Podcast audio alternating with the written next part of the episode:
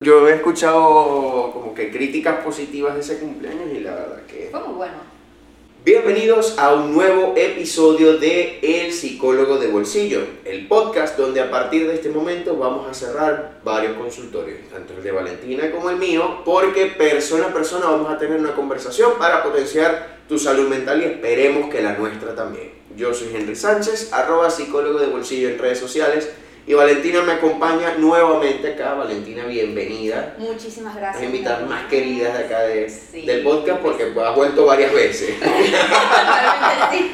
Bueno, me siento afortunada. Sí, y qué bueno, mira, un placer. Yo Como creo que... casi no me gusta hablar. Exacto. Este es como el tercero o el cuarto episodio que hacemos, ¿verdad? Sí, creo que es el tercero. Hicimos el de la esperanza, hicimos el de cómo elegir terapeuta y creo que este... Creo que debe ser el tercero. Yo creo que sí es el tercero. Sí, sí. Pero bueno, hoy tenemos un tema muy importante, sobre todo para la gente que usa Tinder. Y para los que no usan Tinder también es importante, pues que se van por métodos más, más convencionales, más a la vieja escuela. Porque justamente la última vez que nosotros estábamos, eh, que grabamos el, el episodio de elegir un terapeuta, nosotros eh, nos sentamos, estábamos almorzando y conversamos como que ciertos temas. Y se dio el tema de la diferencia en las relaciones. Y dijimos, de esto hay que hacer un podcast. De esto, o sea, hay que hacer un episodio para hablar, porque muchas veces se genera como que esa pregunta, yo creo que todos la tenemos, como que la diferencia de edad en las relaciones afecta, no afecta, cuánto es el- la diferencia máxima que puede existir, es bueno, no, quién debe ser mayor o menor, el hombre, la mujer. Entonces, bueno, hoy venimos a conversar sobre eso para que cuando ustedes, los que usan Tinder, eh, mi papá y mi mamá van a ver este, este, este episodio. Mamá, papá, les explico rápidamente, Tinder es una aplicación para conocer gente, ¿ok? Para socializar, pues. Y socializar de otra manera. Lo voy a dejar hasta ahí. Después cuando lo, lo conversaremos. Pero bueno, cuando ustedes vayan a seleccionar en Tinder la edad de la persona, ¿verdad? Eh, sepan cuál es el rango máximo que ustedes van a elegir, ¿ok? Bueno, poco complicado va a ser eso del rango. Ya veremos por qué. Porque puede que se limite bastante. Luego que, de que veamos ciertos datos científicos sobre la diferencia de edad. Exacto, sí, sí. Porque, bueno, eh, creo que sí, nosotros estábamos conversando, un día de almuerzo también, de hecho creo Sí. que fue un momento también de grabación del podcast anterior. Sí, Y entramos en el tema de, bueno, de las relaciones de pareja, que bueno, es un tema bastante, bastante amplio. bastante amplio, bastante mm, llama la atención a todo el mundo, sobre todo pues a las personas jóvenes. Eh, y bueno, cada quien emite sus opiniones. Y sobre todo porque el tema de las relaciones de pareja y del amor es muy romántico. Sí. Entonces hay muchas creencias románticas, como por ejemplo la popular frase, el amor no tiene edad. Sí, como es. Quererse no tiene horario ni fecha en el calendario cuando las ganas se juntan, diría el maestro Simón Díaz. Exacto. Por ejemplo, ¿tú qué piensas de esa frasecita de el amor no tiene edad? Yo creo que sí, sí la tiene. Sí la tiene. O sea, vamos a empezar desde un punto muy base y muy claro que vamos a dejar aquí de una vez. O sea, yo no está bien que yo me enamore de alguien menor de edad. Ajá. Vamos a dejarlo por ahí. O sea, si pensabas que en este podcast íbamos a hablar de que está bien salir tú siendo mayor de edad con menor- personas menores de edad, no, puedes buscar otros episodios.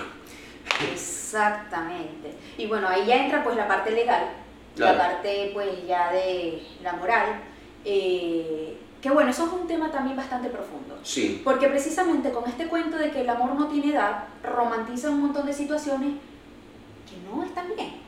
Y no están bien desde el punto de vista científico, porque precisamente eh, una persona menor de edad no está madura lo suficiente para entender todo lo que implica una relación de pareja, para llevar una relación de pareja y porque además una persona menor de edad con una persona adulta está hasta en una situación de vulnerabilidad.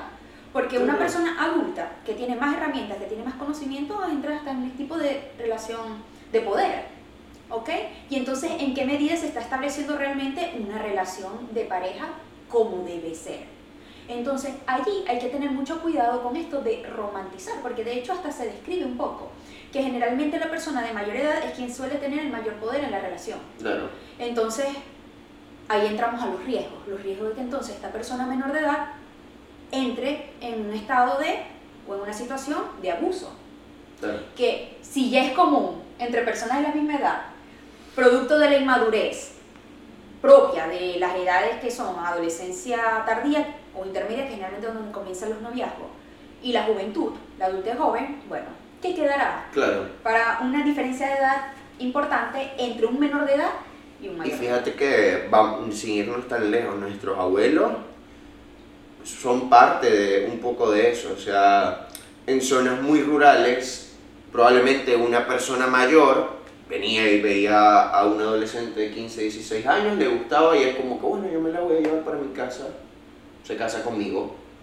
O sea, y ni siquiera iba por un tema de enamoramiento, iba por un tema de, de necesidades, de que sobre todo se hacía en poblaciones vulnerables y es como para sacarte de la pobreza, eh, o sea, o sea, desde la perspectiva de ella sale de la pobreza, ella sale de una, de una situación económica difícil, alivia la carga del hogar, porque entonces tienes una boca menos que alimentar, Ujú. tienes una carga económica menos, y bueno, obviamente la persona que se la, que se la llevaba en este caso, eh, tema sexual, tema de compañía, o desde esta visión machista de, bueno, tengo a alguien que me limpie la casa. Sí, bueno, de hecho precisamente se describe que en siglos anteriores eso era más visto, la diferencia de edad, porque precisamente la relación de pareja, digamos, tenía un elemento utilitario. La mujer, en este caso, que era lo más común que ocurría, que era la más joven, eh, buscaba la seguridad económica. Y esa seguridad económica generalmente los hombres la alcanzaban en edades mayores. No solamente eso, sino que antes también las mujeres tenían la limitante de que no podían trabajar. Claro. Y por eso se veía aún más que estas mujeres buscaban entonces el mejor prospecto que les asegurara este, económicamente su vida. Claro. Entonces, hombres ya mayores que a cierta edad adquirían eh, estabilidad económi- económica, se buscaban mujeres más jóvenes, pero ¿por qué? Porque también tiene, digamos, eh, un fin, tenía un fin que es que la mujer más joven es más fértil, Exacto. es más apta para tener hijos. Entonces, por eso, en esos tiempos donde la mujer no trabajaba y era el hombre quien tenía más responsabilidad en el hogar, se daban esas diferencias de edad. Sí, era como un juego de conveniencias. de garantizo una estabilidad, garantizo, eh, si nos vamos a la pirámide, la resolución de varios, varios estratos o, o peldaños. Y en este caso, que, que es algo... eh, ¿Cuál es la palabra? Me voy a acordar en algún momento. Pero de que los hombres buscaban a las más jóvenes porque eran más fértiles. Sí. Es, es parte de este instinto de procrear y garantizar, de reproducirse y garantizar la sucesión en este caso. Sí, y porque tampoco es que era algo, eh, digamos, eh, consciente. No es que sí, estoy buscando a la más joven porque es más fértil, no, sino que obviamente eh, el componente biológico de la juventud y la belleza es atraer, ¿ok? Y obviamente la mujer joven, al expresar tal belleza, juventud, inconscientemente, eh, refleja mayor fertilidad. Exacto. Entonces, por eso es que, bueno, hombres mayores se atraían por estas mujeres, hombres y mujeres se atraían a estas hombres mayores por la parte de la estabilidad económica, que también es instintivo. Porque Claro. entonces la mujer, como es quien va a tener hijos, digamos, hablando desde el punto de vista, no sé, biologicista, eh, va a tener hijos, entonces como madre o futura madre yo tengo que asegurar eh, a mis hijos, tengo Claro. que velar por la La seguridad supervivencia de... de supervivencia. Entonces, ¿cómo se, se, se, se ve eso? A través de ese interés de esas mujeres por lo económico del hombre, Claro. e incluso la familia, porque entonces no era la mujer quien escogía, eh, mucho más Muchas atrás era la familia quien hablaba o, e- o evaluaba. Oye, en el caso, por ejemplo, de las sociedades orientales, por ejemplo, creo que en, en los hebreos hacía mucho eso, es como, ah, tú te quieres casar con ella. Y, y creo que aquí en, en la- en las comunidades indígenas a veces pasa, tú te quieres casar con ella, demuestra que puedes casarte con ella, o sea, da tu aporte, tu dote. Es un amor, sí, más utilitario. Sí, Que de hecho el amor romántico se empieza a desarrollar después, porque así era como se manejaban antes las relaciones de pareja. O sea, eh, ¿cuál era el mejor pretendiente para desarrollar, eh, digamos, de forma económica la familia? Porque Sí. además la familia tiene una función económica también. Eh, obviamente cuando empieza a, a entrar las ideas más románticas del amor, es que entonces empiezan a romperse esos esquemas sociales y entonces las personas empiezan a interesarse en otras cosas, más allá de lo material. Y al empezar a interesarse en esto, al empezar a tener también la mujer mayor independencia económica y no necesitar de alguien que la sustente económicamente, entonces se da más libertad también de escoger el tipo de persona que quiera a su lado. Y es allí cuando entonces empieza a verse entonces esta formación de familia, formación de pareja, basado en otros valores más allá de lo económico. Sí, basado más en lo cualitativo, más en los sentimientos. Exactamente, basado más en los sentimientos. Que también a veces uno tampoco ni muy, muy, ni tan, tan. Porque si entonces uno se deja llevar por la biología, por decirlo de alguna forma, entonces a la primera persona que me parece atractiva con esa persona es con quien me quiero casar, pero ya va quién es esa persona. Exacto. Porque somos humanos y respondemos a estímulos y a veces ocurren estímulos que sencillamente se dan porque son producto de un juego neuroquímico. Exacto. Entonces, no sé, estás caminando y viste o te presentaron a una chica y sentiste una vez atracción. Sí, sí, tú dices, va, aquí va a pasar algo. Exacto, y tú sientes atracción. Esa atracción se puede dar en todas las personas indistintamente la edad, pero precisamente, precisamente al nosotros tener raciocinio, yo sé, ya va, esta persona sí, esta persona no. Porque entonces tampoco vamos a quitar esa parte humana que hace que tú no puedas controlar. Tú no puedes controlar lo que siente tu cuerpo. Pero sí puedes controlar las decisiones y qué es lo que vas a hacer con eso que sientes. Porque vamos a ver, estas personas mayores que sienten esto con menor de edad, estoy segura que hay dos, hay dos tipos de personas. Quienes se creen el cuento del amor no tiene edad y entonces caen en una relación que no debe ser o dicen, no, esto no es, esto no debe ser, hasta aquí. Yo hasta aquí lo corto y establece su límite, ¿por qué no? Porque precisamente yo tampoco soy un animal para andar respondiendo a todo estímulo que, que se me presente. Pues mira, sí. O sea, yo en este momento no solo aplicaba en el tema de pareja, pero, o sea, para pensar, si uno realmente no tuviese esa capacidad de raciocinio, de raciocinio cuántas estupideces no cometería uno. y qué bueno, me paré, ya hice la primera.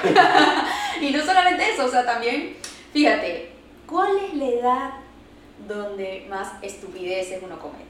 En la adolescencia. ¿Por qué? Porque adolecemos, pero ¿qué adolecemos? De esto primero. Exactamente, nuestro cerebro no está lo suficientemente desarrollado. De hecho, se dice que el cerebro em, eh, finaliza su proceso de desarrollo entre los 25 y 30 años, imagínate. Sí, porque yo me acuerdo que cuando yo vi neuropsicología, y esa conversación también la tuvimos, que era a los 25 años. Me acuerdo que mi profesora de, de neuro decía, no te cases, no te hagas un tatuaje y no tengas un hijo antes de los 25 años y bueno, creo que lo he cumplido. ¡Qué bueno! ¡Qué bueno! Yo también he cumplido. Y ojo, o sea, no quiere decir que si hiciste alguna de las tres antes eso esté mal, o sea, nada, nada que ver. El tema evidentemente va a que como un proceso de maduración biológico eh, y bueno, eh, sí, la última vez que conversamos eh, me habías dicho eso, de que ya se estaba actualizando de que puede que pase a los 25 como puede que sea a los 30 años, como todos los estadios evolutivos que hay algunos que en cada algunas personas sea temprano y otros a término, o sea, a tiempo y otros, bueno, tardío. Sí, y entonces hablando de eso, uno tiene etapas. Y precisamente también las etapas que está viviendo la persona individual va a influenciar con la pareja que pueda estar desarrollando. Entonces imagínate que tienes a una pareja donde una persona está en su adultez joven, que en el ciclo de vida de Eric Erickson está en intimidad versus aislamiento, es decir, está desarrollando sus habilidades para lograr establecer relaciones estrechas, no solamente de pareja, sino también entre sus amigos y familia. Y está como una persona que, vamos a suponer, tenga 40 años, 20, 40 años, 20 años de distancia. 40 y 20. no pensé en esa canción, se dio de forma espontánea. Eh, esta persona de 40 años está en una etapa que se llama generatividad versus estancamiento. Esta persona, su interés está en producir, en generar algo, en educar, en dejar algo eh, para las futuras generaciones, ahora para las generaciones más jóvenes. Entonces, tenemos uno de 40, uno de 20. Esta de 20 probablemente su dinámica va a estar más enfocada a conocer personas, a querer salir, a querer tener su vida de joven. Y esta de 40 años muy probablemente va a estar más bien deseando eh, descansar, porque está trabajando, su enfoque está Sí, hacer el asado del fin de semana más tranquilo, es relativo, pero la teoría nos lleva a eso. Sí, o sea, son las necesidades que son diferentes o las necesidades que cambian según la etapa de vida en la cual uno se encuentre. Y eso puede chocar. No es que no se pueda, ¿ok? Porque, ¿qué sucede? Estamos hablando de estadísticas. Eh, obviamente las, estadísticas no son un 100% o un 0%. Claro. Siempre es un tanto por ciento de probabilidad, porque se sabe que existen parejas con muchos años de diferencia que han logrado tener una relación de pareja. Pero digamos que esos son los que menos. Sí. Son los que menos. Estadísticamente hablando, incluso generacionalmente hablando, porque entonces una relación de repente 20 y 40 años se ve muy bien 20, 40 años, 40 años la persona seguramente está bastante joven, bastante saludable, la de 20 años ni se diga. Pero entonces cuando esta persona tenga 40 años, la otra va a tener 60. Y entonces es allí donde empiezan o suelen empezar los problemas. Porque entonces la persona mayor es la que, digamos, más probabilidades tiene de enfermar primero. Y la menor es la que más probablemente le toque ejercer roles de cuidador antes de tiempo como que lo esperado. ¿Ok? Sí. Y si una persona no tiene presente eso en una relación que proyecte a largo plazo, puede generar más adelante conflicto. Porque la cosa es, tú estás dispuesto a asumir la responsabilidad que trae tener una relación con esta distancia y poder eh, entender que, que, eso es lo que puede ocurrir a futuro. ¿Sí Exacto. o no? Igual la persona mayor, tú eh, estás dispuesto a entender que probablemente si estás con una persona menor, esta sea más inmadura en muchos aspectos, que tenga necesidades que tú puedas tildar de inmadura, pero son necesidades propias de su edad. ¿Generará conflicto o no, genera, o no generará conflicto en la relación de pareja? Esas son cosas que no se suele ver por andar romantizando las cosas. Sí, como que el amor lo puede todo y no, o sea, no. Este, fíjate, es un tema como de diferencia de metas y de, diferencias de hábitos.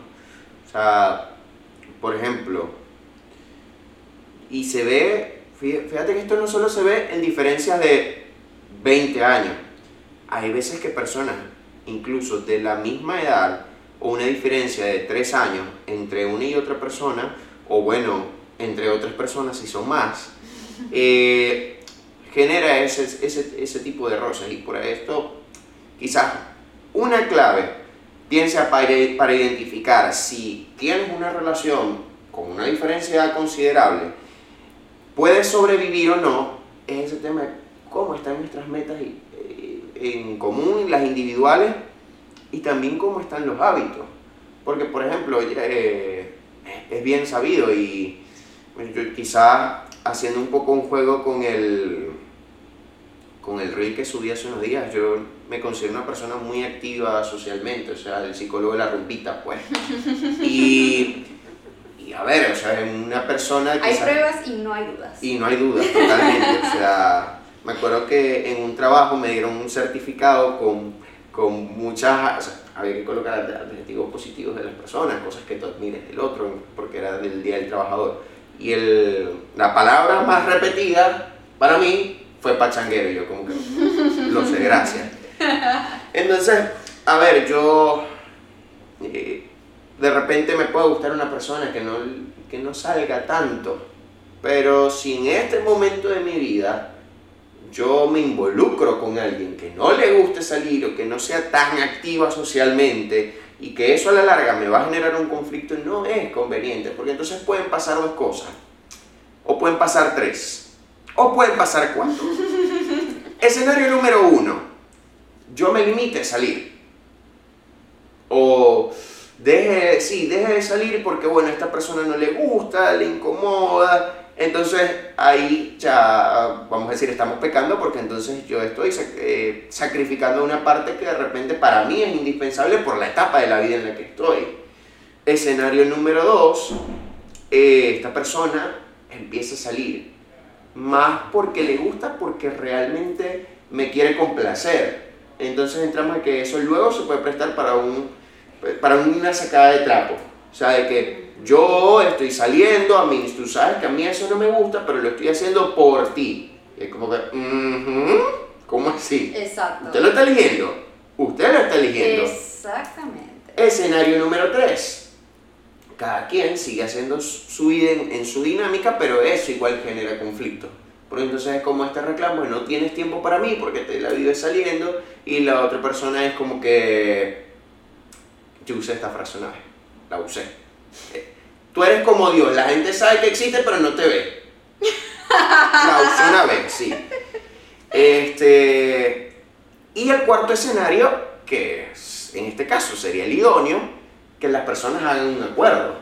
que por, y por eso lo menciono, porque no necesariamente estos tres escenarios eh, tienen que pasar en todas las relaciones. Hablamos, vamos a hablar de estadísticas también. Aunque la estadística diga que son más las que no sobreviven a la diferenciada, hay un porcentaje que sí lo hace y corresponde a este cuarto escenario, que a mí no me gusta salir, mira, te voy a decir la verdad, pero podemos llegar a un acuerdo de que en ciertas ocasiones yo puedo salir contigo. Y hay otras ocasiones en las que, mira, no me gusta, no me siento cómodo, me quedo en la casa y no hay ningún problema con eso. Y es como, haz tu vida, porque al fin y al cabo es tu vida, no soy dueño ni la controlo, y es una etapa que tú tienes que vivir. Sobre todo, eh, yo hablando de la posición de la persona que es mayor. Ok, exactamente. Bueno, fíjate, hablando de la posición de una persona mayor, que generalmente es quien tiene mayor madurez, generalmente. Exacto. Y precisamente para mantener una relación de pareja se necesita madurez de ambas partes, para llegar a esa conclusión y para llegar a esa libertad de entender que somos una unidad, pero también somos una unidad como pareja, pero también somos personas individuales. Es un proceso que a veces las mismas parejas de la misma edad o edades cercanas no comprenden, pero precisamente van madurando a la par. Entonces, fíjate, entraste en un tema que es como de las expectativas, lo que yo espero del otro y lo que el otro espera de mí, y si yo no tengo maduro eso, eso es fuente de conflicto. Y muchas veces también esa diferencia de edad es fuente de conflictos por las expectativas del alrededor. Exacto. Porque entonces, el que, si es el hombre el mayor, con una muchacha más joven, entonces ella es una casa fortuna y él es el sugar solamente la está teniendo porque está satisfaciendo, no sé, sus deseos sexuales, en fin. Por estar con una cara más, eh, más bonita y llena de colágeno. Pues. Exactamente. y ella porque, porque está una persona que le está pagando. Entonces no se ve bien. Que puede ser la hija, que puede ser no sé quién, que tal, etcétera, que él puede ser su abuelo, su padre, en fin. Y al revés también se ve. Que entonces la mujer mayor está con un hombre más joven en el caso del hombre más joven también, que si se está aprovechando, que si económicamente, que esto, que lo otro. Y la mujer joven también, que no sé, que si está en crisis, que si colágeno, como dijiste tú, etcétera, etcétera, que si lo está usando también. Entonces, todo eso, señora, dígame los conflictos que se generan familiares. Imagínate que estas personas mayores tengan hijos. Y estos hijos sean de la misma edad que la pareja. Entonces el conflicto que se genera a nivel familiar porque el padre o la madre está con una persona que es menor que, que entonces, Dios mío, ahí también hay que, eh, digamos, saber limitar, porque precisamente la gente puede hablar y decir, pero al final es la conciencia de tus decisiones, porque no es que no puedas tener una relación, hay relaciones que, que, que ocurren eh, y no van a ser, digamos, para toda la vida, van a ser temporales, porque deciden dos personas adultas tenerlas sabiendo la realidad de ambas, por lo menos. Hay una mujer mayor que está con un hombre menor que no tiene hijos, eventualmente ese hombre menor puede desear tener hijos y esa mujer ya no. Claro. Entonces, eso es un conflicto a futuro, que de repente si se hablan, bueno, vamos a vivir lo que tenemos que vivir y tanto tiempo y ya. Sí. Que es allí donde radica la cuestión. O sea, uno no puede em, negar que el amor está, el amor uno lo siente, hay distintos tipos de amor. Estamos hablando del amor romántico, ¿ok?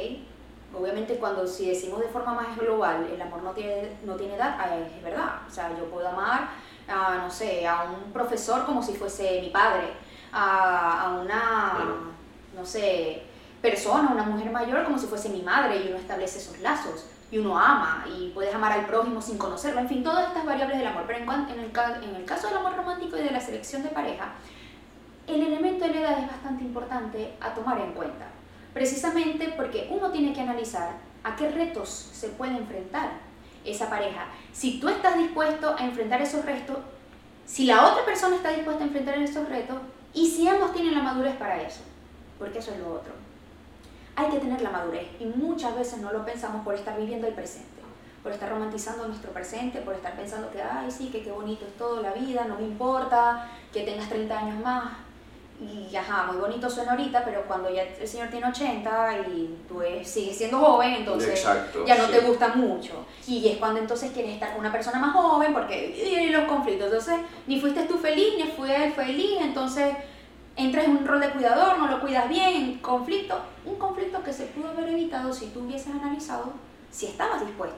No, y hacerse esas preguntas en pareja, o sea, yo empezando, si yo me siento aquí en este podcast y digo que las relaciones con una diferencia eh, grande de edad están mal, o sea, primero estaría hablando mal de mi papá, mi papá se lleva una diferencia grandísima. Y fíjate que tú hablaste de, de algo que fue el tema familiar que eh, yo siempre se lo, se lo pregunté a ellos ya, ya estando adolescente con Caja, cómo fue la reacción de, de la familia de cada uno. La reacción de, de la familia de, de, mi papá fue más neutro, mi papá era el mayor, pero en el caso de mi mamá es como que este señor ya, está casado, ya estaba casado, este señor ya, ya tuvo hijos, o sea, era una cuestión de, o sea, te vas a meter con él. Y a pesar de todo, a ver, me tuvieron a mí, luego tuvieron otro embarazo que pues, fue, fue una pérdida. Pero siento que esas cosas ellos lo lograron resolver porque a pesar de la diferencia iban en objetivos comunes. Y bueno, mi papá a pesar de, de la gran diferencia de edad es una persona que me imagino yo es parecido en el tema de la actividad social. Pues le, le encanta salir, los dos le encantan salir. Entonces eh, por allí eso se fue como acoplando. Pero es muy importante, y quisiera hablar como del tema familiar, porque allí uno tiene que hacerse una pregunta muy importante. ¿Para qué va esta relación? O sea, ¿cuál es el fin de esta relación? Porque si yo considero estar con una persona mayor que yo y es algo que yo digo, es solo diversión, es algo a corto plazo, o sea, mientras yo no le esté haciendo daño a esa persona, esa persona no me está haciendo daño a mí, que sea el ejercicio de una relación de poder, yo puedo estar con esa persona y más allá de cualquier eh, crítica, comentario de cualquier otra persona, sé que no me va a representar ese tipo de conflictos a larga data. Va a finalizar en algún momento, los dos sabemos que es temporal, listo. Pero ok, ahora me enfrento a que la respuesta es, yo quiero una relación formal a largo plazo, estoy pensando en la casa, en la familia, y ahí es donde aparecen esas preguntas, ok, tú tienes esta edad, de repente tú ya tienes hijos, porque hay gente que dice, ya yo tengo mis hijos y no quiero tener más. Mm. Y la otra persona sí los quiere tener. O es, yo no me quiero casar porque en un matrimonio pasado me desbancaron y en este no.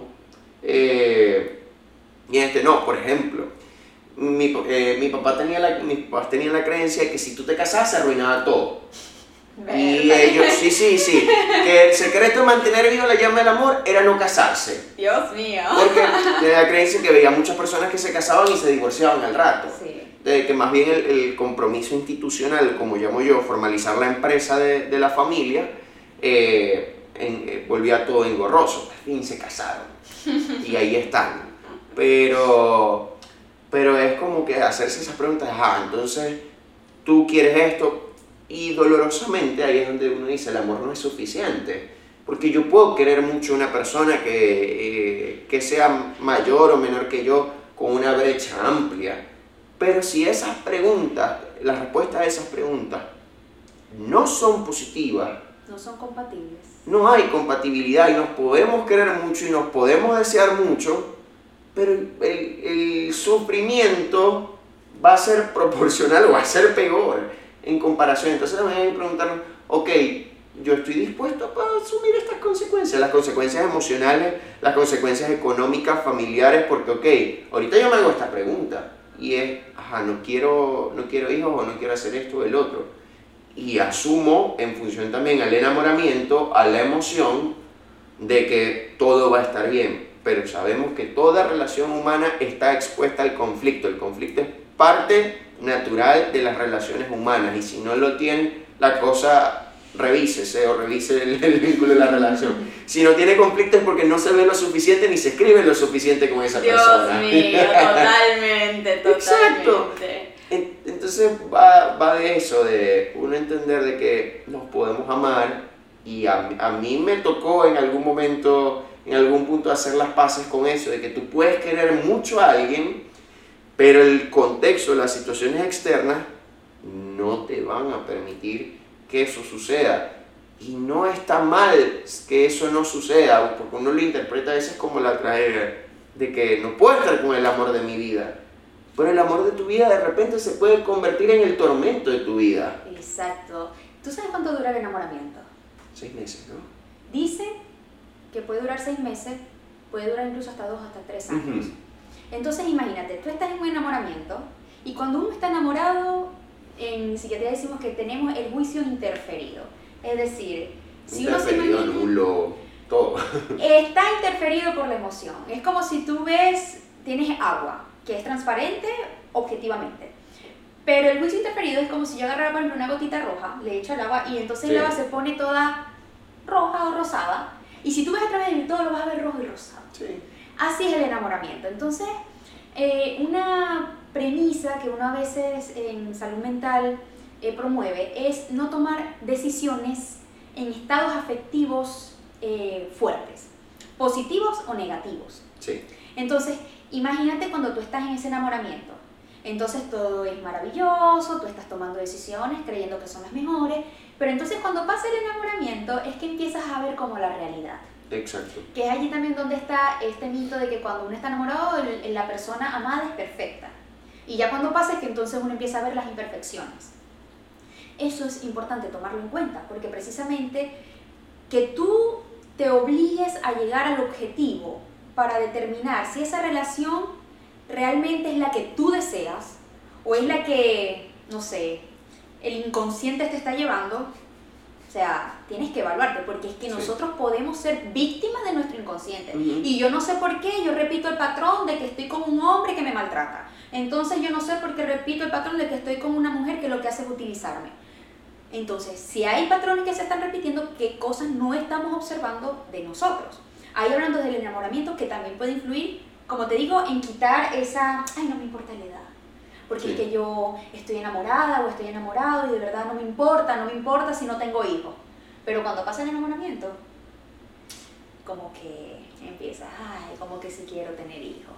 Y empieza el problema. Mm, y, porque, y uno también tiene que asumir que uno es un ser cambiante, de que las cosas nunca van en, en, en una trayectoria completamente lineal, porque pasa eso, de que de repente tú dices, hoy, hoy, yo no quiero tener hijos, o sea, pero sé que en algún momento los quiero tener. O sea, porque parte incluso de mis crisis ideológicas, eh, religiosas, yo de niño quería ser cura y cuando me dijeron que no se podían casar ni tener hijos, yo dije, o sea, yo, yo de niño, de ese año, dije, a mí me gustan mucho las mujeres, yo me quiero casar. No, o sea, entonces... No me está gustando esto de ser cura. que no, descartado completamente, entonces... Eh, y como cura creo como hubiese, no, no hubiese pasado el examen, me retiro, o sea, me, veo hoy en día y no. Este... Super pay. Sí, sí, sí. No, no va. Entonces, es eso, como uno ser realista. Y es, difícil porque se lo digo yo, todos lo, los dos que hemos estado aquí hemos querido la guerra del amor en algún momento y se nos ha interferido el juicio. Uy, que si no, qué horrible situación. Y uno dice, mi psicóloga a mí me hizo un ejercicio una vez, me hizo como tres preguntas, que fue como yo quedé, después que me hizo esas preguntas yo quedé así, que me decía, ah, tú estás enamorado, pero ¿Tú harías este cambio tan radical en tu vida? No. ¿Tú harías esto por esa persona? No. ¿Y harías esta otra cosa? No. Descártalo. Dios mío, qué facilidad. Sí, yo Ojalá como- si fuese tan fácil quitarse la emoción. Claro, claro, después de la sesión yo quedé así como, dame, dame un airecito, dame un vaso de agua porque yo necesito como que eh, eh, sacar este, este dolor dentro de mí. Pero es así, es así, o sea, es parte en algún momento de la crudeza de la, de la vida también. Sí. Y lo agradece, tiempo después lo agradece porque dice, si yo me hubiese involucrado aquí, esto bonito o esta imagen que tengo de esta persona se iba a dañar. Sí. Y per- hubieses perdido algo muy valioso que es irrecuperable, que es el tiempo. Entonces, cuando tú estás enganchado en una relación que tú estás identificando que no va para el baile, estás perdiendo tiempo valioso para conocer personas que quizás puedan ser eh, la pareja que estás buscando. Pero entonces estás perdiendo ese valioso tiempo porque tu eh, atención está dirigida a algo que no tiene futuro. Exacto. Entonces, por ejemplo, eh, yo veía, Dios mío, es que a veces cuando uno se va a los números, uno se asusta más. Sí.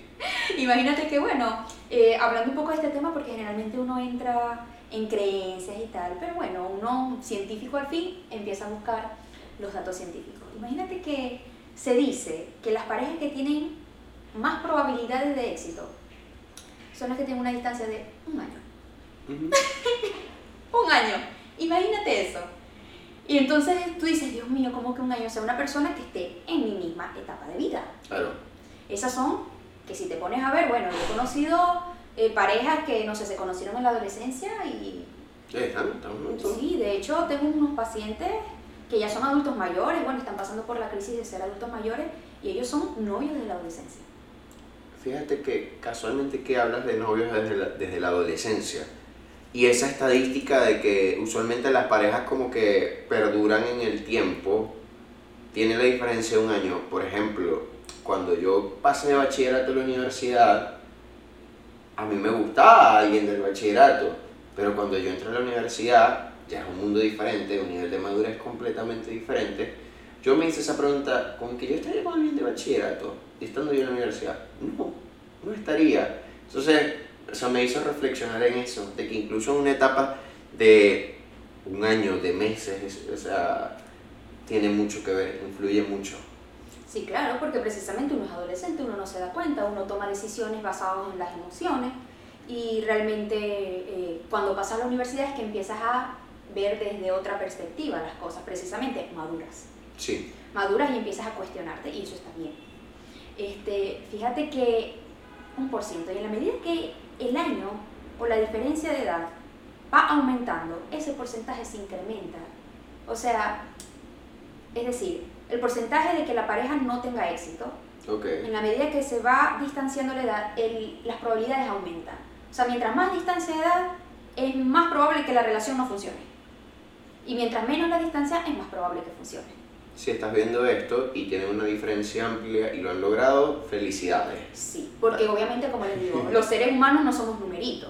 Que yo esté diciendo que una pareja con, no sé, 20 años de relación tiene un 95% de probabilidad de que no funcione, ya va, hay otro 5% que son Claro. los que menos que puede funcionar. Y es importante diferenciar el que funciona al, al que dure, porque hay parejas que duran años y no funciona la relación. Eso es lo otro también, porque entonces personas que se arraigan por X valores que puedan tener sobre las relaciones de pareja, porque no pueden terminar, porque piensan que nadie los va a querer, y se estancan en una relación de pareja en las cuales no son felices.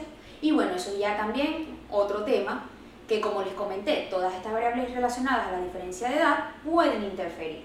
Si una muchacha adolescente se hizo novia de un chamo 10, 20 años mayor, donde posiblemente entró una dinámica de abuso, pasan los años, pasan los años, pasan los años, en la dinámica existe una psicología de la persona que es víctima de abuso eh, y, y entre esa psicología está el creer que no puede, no puede ser independiente, que no puede superar, eh, superarse a sí misma de forma independiente, que nadie la va a querer, que solamente esta es la única persona que puede velar por ella. Entonces, Sí, la única persona que creencias. entiende y así. Sí, entonces entra uno también en una dinámica que ya forma parte de las relaciones de abuso, que no porque sea la persona mayor significa que eso va a ser la norma, ¿ok?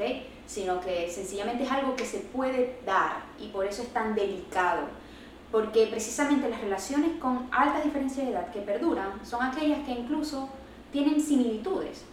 Porque imagínate que una persona mayor, que esté en su etapa de trabajar y es una persona más tranquila que de repente no sale casi, se topa con una mujer más joven eh, que de forma natural no tiene predilección a la salida. Exacto. De repente, Y que también es como está enfocada en su vida profesional. Por ejemplo, eh, me gusta ese caso y vamos a ponerle como que añadido. Ya, es una- ya este, este hombre, el caso de una relación heterosexual evidentemente, ya tuvo de repente tuvo hijos, tuvo otros matrimonios y que esta persona en su proyecto de vida dijo, ¿sabes qué? No voy a tener hijos. O sea, y de verdad está convencida que, que va a ser así, no le interesa, que quiere desarrollarse profesionalmente y considera a los hijos quizás como un elemento distractor o qué sé yo, y dice, perfecto, ya, porque además tienen todos estos factores internos y externos que son favorables para que la relación funcione. exactamente, ahí ya tendrían, este, serían, porque existen dos formas de, digamos, valga la redundancia, formar pareja, que es por complementariedad y por eh, afinidad. Por complementariedad es el popular dicho, los polos opuestos se atraen.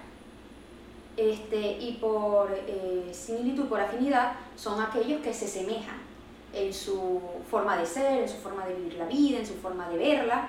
Entonces, obviamente, eh, se sabe que las que son parejas por afinidad suelen tener un mejor pronóstico, pero a veces de las que se complementan también pueden lograrlo si las diferencias no son tan, eh, digamos, tan importantes. Ese punto que tú comentaste de los hijos también es algo muy importante porque es también fuente mucho de conflictos. Porque a veces, sobre todo en el caso de las mujeres, eh, están con una relación mayor, un hombre mayor, y este hombre tiene hijos. Entonces la mujer, o el hombre, porque puede darse los dos casos, no quiere a los hijos, no quiere que la madre o padre de los hijos esté en contacto con su pareja, entonces empieza a ser un elemento conflictivo del vínculo familiar que comparte y que va a compartir hasta el final. Entonces eso es otra cosa que uno tiene que, que pensar. Si yo estoy con una persona que tiene hijos, yo estoy dispuesta a establecer un vínculo saludable con sus hijos y con su expareja, porque el contacto, el que tuvo hijos con una persona, están enlazados permanentemente mientras sean responsables de ese hijo. Siempre va a estar ahí. En conflicto o no en conflicto, van a mantener comunicación. Entonces, ¿tú estás dispuesto a sobrellevar eso? Fíjense todas las variables que puede haber en una relación de pareja donde hay diferencias de edad que, eh, digamos, se traduce en diferencias en etapas de vida. Claro. ¿ok? Entonces, son elementos, o sea, todo eso hay que evaluarlo, hay que quitarnos esas gafitas románticas que podemos tener con la persona y empezar a evaluar qué quiero yo como pareja, en, en mi relación de pareja, perdón, qué deseo yo a futuro, qué deseo yo a corto plazo, a largo plazo, a mediano plazo, esta es la persona que está, eh, que va a cumplir con esas, digamos, eh, que se va a acercar a cumplir con esas expectativas que yo tengo. Yo llegaría a cumplir con las expectativas de esa persona, porque eso es lo otro. Casi siempre pensamos en el otro, en el otro, en el otro, pero ya va, nosotros también. Ujú. Nosotros también este, tenemos un rol que jugar en, el, en la relación de pareja y tenemos que tener una madurez porque también yo puedo desear, no, quiero un hombre o una mujer con estas características. Quiero, vamos a suponer, no, yo quiero que, que sea intelectual, yo quiero que lea mucho, que sea profesional, pero entonces yo ni soy intelectual, ni leo y no me interesa estudiar. Entonces, ¿cuáles son las probabilidades de que una persona con estas características se interese en esta otra? Exacto, o sea, el ah, hay probabilidades, pero yo siento que ocurre en contextos diferentes, es cuando más hay, hay, otro, hay otro tema más por atracción sexual o, o qué sé yo, pero si nos vamos desde el plano romántico no va a pasar. Exactamente. Eh, Bueno, ¿qué puede me- pasar Me hiciste de acordar de algo. ¿Qué te hice acordar? Dios mío. Eh, una vez estaba hablando con alguien y, y me acuerdo que me dijo, o sea, me, me planteó el tema de que no quería estudiar o algo así. Fue como. Botón de desaparecer. ¡Pam! Y es porque, bueno, o sea, y, y claro, estaba más chamo.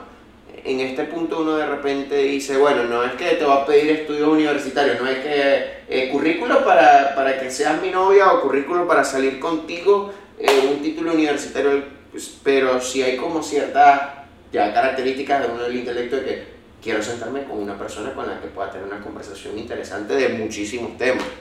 Exactamente, que fíjate, ya uno va desarrollando un perfil. Sí. Un perfil de la persona que quiere uno a su lado y precisamente así como tú quieres un perfil, esa otra persona quiere un perfil y la cosa también es, conchale, ¿qué tanto me parezco yo a ese perfil que deseo a mi lado y a ese perfil que yo quiero desarrollar para mí? El desarrollo personal.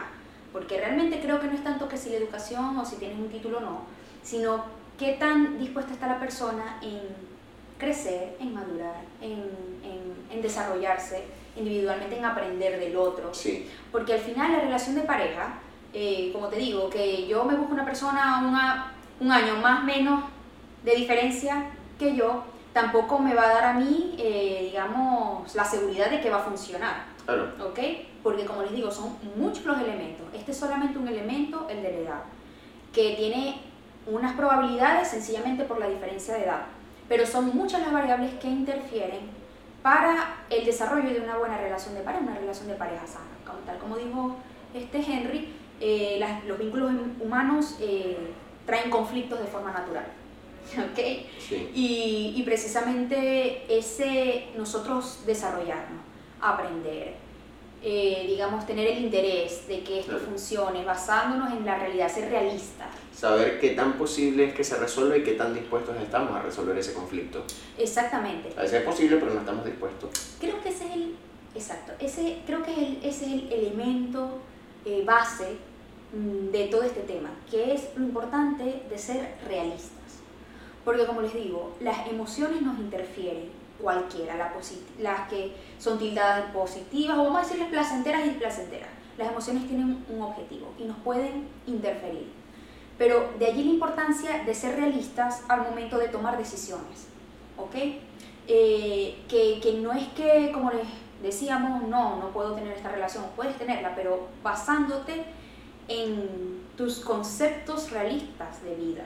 Exacto, de saber a qué es lo que te vas a, a enfrentar, pues. Exactamente. Saber qué es lo que quieres afrontar, qué es lo que no quieres afrontar. Lo, lo menos, aquí Henry nos dio su ejemplo. Él está muy claro en que no quería. Estuvo muy claro en un momento de no, esto yo no lo quiero y supo tomar una decisión que ahora Desaparecer. Que bueno, que sonará como feo cuando él dice no desaparecer, pero realmente es hasta algo muy maduro. Porque eso es lo otro, hay gente que no tiene la madurez suficiente como para tomar este tipo de decisiones y entonces se prolonga un conflicto y entonces te hace es, daño. a pe- ti. es peor, porque entonces haces, pierdes tiempo tú, haces perder tiempo a la, otra, a la otra persona y si la persona se ilusiona, porque tú igual mantuviste eh, por cordialidad, por lo que sea. es Tú sabes peor. que yo supe cómo se llamaba eso, yo no sabía cómo se llamaba.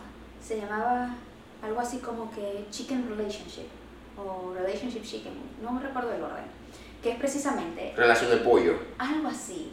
Ok. Es un término urbano, eso yo lo descubrí hace poco. Ok. Que es eh, dos personas que están en una relación que saben que no va a funcionar, pero ninguno de los dos, eh, digamos, Da el eh, paso. da el paso para terminarla. Por N razón. Una de las razones puede ser, es que yo lo quiero a él, es que yo lo quiero a ella, eh, es que es una buena persona, entonces, ¿cómo le terminas a una buena persona? Exacto. Que eso es lo otro, parece que para terminar una relación tiene que haber un conflicto, tienes que odiar a la persona. No necesariamente. No necesariamente, porque si tú te vas a ser realista y te das cuenta que tienes una persona a quien le tienes afecto, le tienes cariño, ta, ta, ta, pero saben que eso no va para ninguna parte, pues hablan claro y, y tienen incluso hasta finales, eh, digamos, de relación más, Más cordiales, sí. Más hasta más enriquecedores. Porque, Una persona que no vas a bloquear. Exacto. Y una persona en la cual puedes aprender, porque Claro. entonces te puede dar hasta un feedback. Mira, tú qué piensas, cómo te sentiste, eh, cómo me sentí yo, eh, qué crees que puedo mejorar, qué crees que puedo mantener. En fin, o sea, Exacto. Con- La entrevista de egreso. exactamente. que bueno, esto suena también muy romántico, pero realmente uno necesita un gran nivel de madurez y para alcanzar esos grandes niveles de madurez, uno tiene que, yo siempre digo, uno tiene que estudiar, uno tiene que leer, uno tiene que informarse de los profesionales, porque Claro. así como tú y yo estamos hablando, tu psicólogo, yo psiquiatra, montones están hablando, pero están hablando desde sus creencias. Claro. Y eso también hay que tener cuidado, porque nos llenamos de creencias equivocadas, creencias tóxicas y dañinas, que hacen que la relación de pareja no sea eso que realmente uno quiere. Porque Sí. si yo estoy leyendo que, que todos o todas mienten y todos te van a montar cacho, entonces ¿cómo vas a tener tú una relación de pareja en la cual tú te sientas en confianza? Exacto. Entonces, todo eso hay que cuidarse. Sí. No todo el mundo es igual, eh, porque estemos diciendo que la distancia es, eh, digamos, mientras más distancia es más probable que la relación no funcione, no significa que no pueda funcionar, Exacto. ¿ok? Sino que uno tiene que basarse en eso de ser realista y evaluar todas esas aristas de, de qué es lo que quiero y no quiero en una relación de pareja. Fíjate que el mejor ejemplo de uno poder discernir y buscar información de verdad calificada. Voy a poner el ejemplo de muchas cuentas de, de- de seducción que hay en Instagram. Mucha gente que se dedica a esto. Y quiero hablar de esto porque hay unos que, un, eh, una cuanta gente manipuladora y de aquí de Maracaibo también, no les voy a dar tarima acá en el podcast, pero que, a ver, la génesis del contenido es generar, eh, hacer hombres de valor. Me ¿Con qué me refiero a hombres de valor? Potenciar su autoestima, de que sean personas que físicamente se preparen, de que intelectualmente también lo hagan y dejen algunos hábitos nocivos. Uno de los, de los que, eh, como que la mayoría conciernen o están de acuerdo es no consumir pornografía. Cosas que, que, bueno, sabemos que a la larga, a largo plazo van haciendo daño primero nuestra percepción de la sexualidad y todas esas cosas. Pero, eh, ¿cuál es el detalle aquí? Que está sesgado por un montón de creencias machistas. De que entonces la persona o la mujer a quien va a conquistar eh, tiene que tener ciertas características y si se sale de este molde, pues no vale. No vale o es una fácil. Y fíjate que vi un post que a mí me indignó tanto que fue como que yo, yo no sé si denuncié o que, que el tipo decía como que, ah, después de que puso un video de una, de una mujer que tenía como unos 30, 32 años más a calcular y dijo, ahora sí me siento preparada para tener una relación, relación seria y casarme. Y el tipo comenta y dice, claro, después de que estuvo con todo el mundo. Y yo como que, ah, pero, o sea, ¿cuál es lo malo? Lo estás satanizando en ella, pero tú enseñas a, a, a hombres a cómo estar con todas. Entonces, En fin, la hipocresía. sí, como estoy haciendo los como, más o menos, hermano. Que, paréntesis, eh, la valía de una mujer no se define por su pasado, como les digo, No. todos fuimos jóvenes, eh, errores se pueden cometer, eh, aciertos se pueden cometer, lo que importa es el grado de madurez, de madurez que tenga una persona en el presente y Exacto. lo que esté dispuesta a desarrollar más Sí. adelante. Y a eso le sumamos el tema de, que lo mencioné y no, no, no terminé como de abordarlo, el tema de las críticas. Si tú tienes una relación con una persona o con una diferencia hacia adelante o en el tema de menor edad, la gente lo va a comentar. Y nosotros a veces tenemos acá en Maracaibo, en Venezuela, en Latinoamérica, esa habilidad de meternos muchas veces en cosas en las cuales no nos han llamado y no nos, no nos competen. Entonces siempre dice, oye, mira, pero... Y a veces los familiares, los más cercanos, parten desde una, una buena intención, de, de proteger al ser querido. Eh, y muchas veces te van a decir, mira, esto no te conviene, mira, esta persona tiene este pasado, esta persona te puede hacer daño. Entonces también evaluar desde la madurez, desde lo que uno quiere, ok, le doy permiso a estos mensajes externos a que me afecten. Porque en este caso, como les decía, si es algo a corto plazo, si no, ok, es como... Y aún así, si yo decido que sea a largo plazo, también saber filtrar esa información. Tú sabes que me hiciste recordar, hablando de esto de la perspectiva de la sociedad, em, se piensa que conforme vamos, van pasando las generaciones, que como estos conflictos em, de, de ver bien o mal la distancia de edad o de ver mal, como que va a pasar. Ok. Se piensa eso. Pero realmente, hace poco leí que mm, eh, generalmente la gente para prever esos cambios se enfoca mucho en la percepción de los jóvenes. Todavía en esta época no se ve bien las relaciones, eh, digamos, de pareja con mucha diferencia de edad. Y eso, como les digo, no porque sea bien o mal, no porque vamos a colocarle una etiqueta, sino que eso nos habla también de ese, digamos, instinto natural de estar con personas de nuestra edad. ¿Ok? Es un instinto, o sea, es algo que, que, que, incluso, o sea, yo soy joven y, y naturalmente no me va a llamar la atención una persona mayor que yo, o no me va a llamar la atención una persona menor que yo. ¿Ok? Instintivamente, naturalmente, eso es lo que se da de forma general. Y eso tiene su fin biológico precisamente, que es todo esto que hemos hablado desde el punto de vista científico, de las diferencias en los ciclos vitales, de la biología, de, digamos, que se busca al momento de formar pareja, hablando de un poco eh, más de este punto de vista pues, biológico. Entonces, sencillamente es la biología hablando a través de fenómenos sociales, ¿ok? Porque todo tiene esa, su explicación instintiva. Eh, entonces, eso es importante pues tomarlo en cuenta. Eh, porque bueno, la diferencia de edad es un elemento importante que puede influenciar en el éxito o no de una relación de pareja a futuro. Sí, totalmente. Y bueno, si ustedes quieren seguir aprendiendo del tema, lo primero que yo les diría, personal de todo corazón, que a veces la gente dice, no, mira, cuando lee tantas cosas sobre relaciones, parece que se cohíbe de vivir. Y a ver, todos en algún momento nos vamos a enamorar, en algún momento vamos a tener una experiencia positiva y negativa porque eso es así. Si no las tuviéramos, creo que, que las parejas se mantendrían estables, no hubiesen tantos divorcios y los abogados tristes, de verdad. Eh, los abogados felices porque hayan divorcios. y bueno, en cierta medida, los que trabajan en esa área. Y nosotros con los conflictos de pareja. Exacto.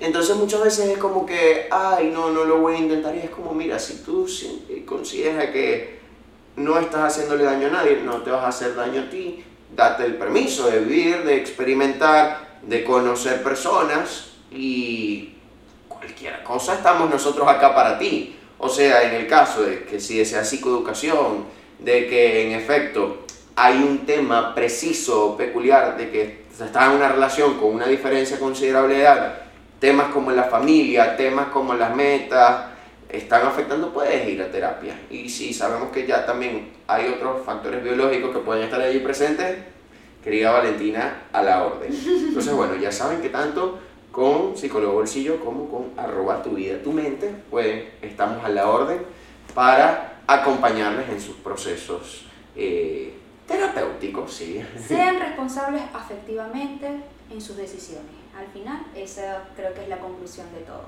Y vivan. Exactamente. Exactamente. bueno, Valentina, de verdad, este episodio estuvo potente. Me gustó muchísimo. De verdad que sí. Bueno, estos temas siempre son súper interesantes y hermosos. Y bueno, eh, si les gustó, obviamente, like al video, suscríbanse para que, pues evidentemente en temas de estadísticos siga creciendo este canal, siga llegando a más gente, compartan este video en el grupo del condominio, en el grupo de, todos los grupos que ustedes tengan, esos grupos a veces que tienen telaraña, envíelo, envíelo, a alguien le puede servir. Exacto. Y muy importante también, se me olvidó que les iba a decir, bueno, eso, gracias de verdad por, por apoyarnos. Ah, ya, ya, ya, ya me acordé. Así que, si tienen otro tema en particular que les gustaría del cual conversaran, porque también pasa esto, que Valentina y yo hacemos un episodio y después sale, ahora tenemos este tema, déjenlo en los comentarios, en Instagram, en donde sea que estén viendo este clip o el episodio completo. Entonces, bueno, vale, nuevamente gracias. gracias Un placer recibirte acá. Como siempre. Y bueno, gracias a ustedes por vernos, por escucharnos y apoyarnos. Hasta la próxima. Chao.